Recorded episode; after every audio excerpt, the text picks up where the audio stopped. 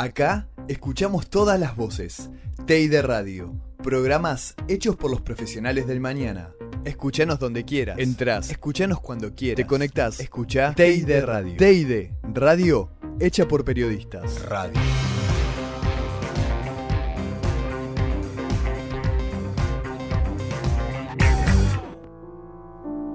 Mi nombre es eh, Santiago Mario Tetamansi, eh, yo soy eh, veterano de la Guerra de Malvinas. Mi edad en este momento es 74 años. Nací en Rosario, provincia de Santa Fe. Soy oficial comisario de la Marina Mercante Argentina, ya retirado. Y durante la guerra de 1982 tripulé un barco, un barco mercante, el río Carcarañá, que fue atacado y hundido por los ingleses en, en Malvinas. Cuando nos atacaron y nos hundieron ya estábamos vacíos. Estábamos en el medio del estrecho de San Carlos, pero ya estábamos vacíos. Es decir, el, gran factor de riesgo que era la carga había desaparecido. A pesar de que estábamos indefensos en el medio del estrecho. Para que ustedes tengan una idea, como el nuestro era un buque muy grande, eh, como otros más que fueron junto con nosotros a Malvinas, nosotros descargábamos a buques más chicos. En ese caso, y, lamentablemente lo lamentamos tanto, la carga que ese último día pasamos al otro buque, ese otro buque ese mismo día, luego de separarse del costado de nosotros, es atacado por una fragata británica y hundido también en el medio del estrecho, ¿no? a una hora de navegación nuestra. Pero antes habíamos estado en Puerto Argentino, eh, adentro de Puerto Argentino, el día que los aviones ingleses hacen el bombardeo del primero de mayo a la pista de, este, de aviación de Puerto Argentino. Ahí tuvimos un ataque de los ingleses, de los aviones ingleses, que atacan la pista y nos atacan a nosotros. Yo estaba en la parte, eh, digamos, eh, sería de, de babor, del otro lado, cuando veo venir el, el avión tirando, ¿no? Y teníamos todos los tambores de combustible en cubierta. Yo ahí, ahí fue donde yo entendí de que terminaba, terminaba la historia, el primero de mayo. Ya fue el, tema de mayor angustia porque lo vi encima, el avión tirando, miré así, estaban todos los tambores de combustible, ya sabía que estaban los tambores de combustible, y bueno, acá se terminó. Venían los, eh, como en las películas, venían los, eh, los proyectiles pegando en el agua, y habrán sido a 50 metros, yo 50, 100 metros. Yo digo media eslora del barco, o sea, medio largo del barco y, el avión levanta. Y ahí dije, bueno, en esta zafamos.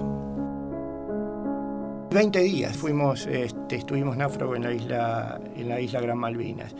Y bueno, fueron eh, días difíciles porque ahí vino la otra etapa nuestra. Primero, salir con los, con los botes que quedaban del otro lado, del, lado contrario al ataque, que quedaban todavía utilizables. Nosotros estábamos a un kilómetro más o menos de la costa, y un kilómetro y medio, casi dos kilómetros, una milla, un, kilómetro ochocientos.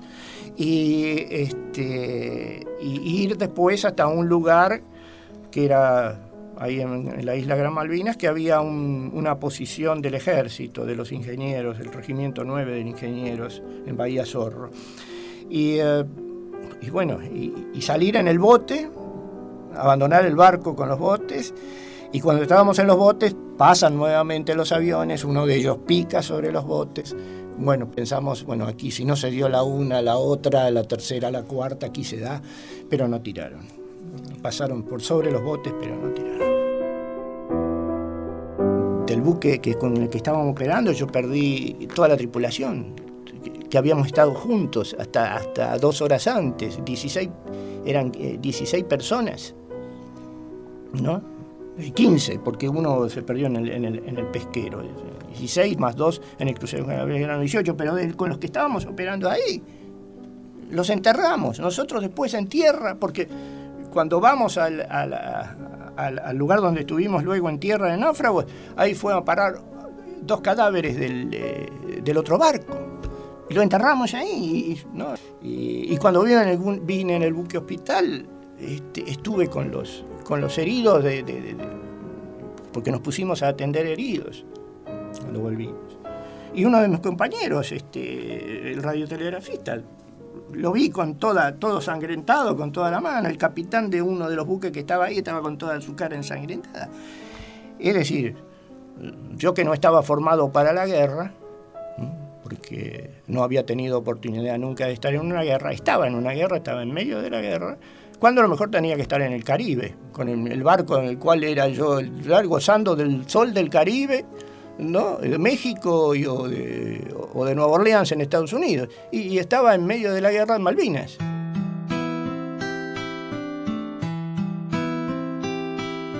Si hay igualdad de condiciones, no es una lucha justa. La lucha justa se da cuando el débil ataca al poderoso. El contrario sería injusto, que el poderoso ataca al débil. Esa es una lucha injusta de parte del poderoso. Hay que derogar los tratados de Madrid y Londres del 89 y del 90, donde se habla del paraguas de soberanía, que dice eh, que, le hicieron firmar a la Argentina. Esa fue la verdadera rendición, no fue en el 82 el cese del fuego.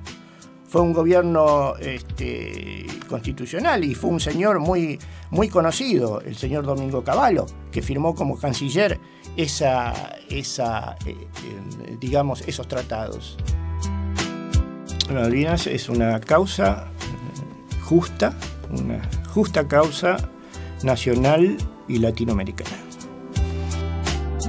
Y la guerra es un hecho eh, muy contradictorio, eh, es un hecho eh, del ser humano donde las, este, las violencias del ser humano se trasladan a su, a su mayor expresión pues se trata de eh, matar a, un, a otro ser humano.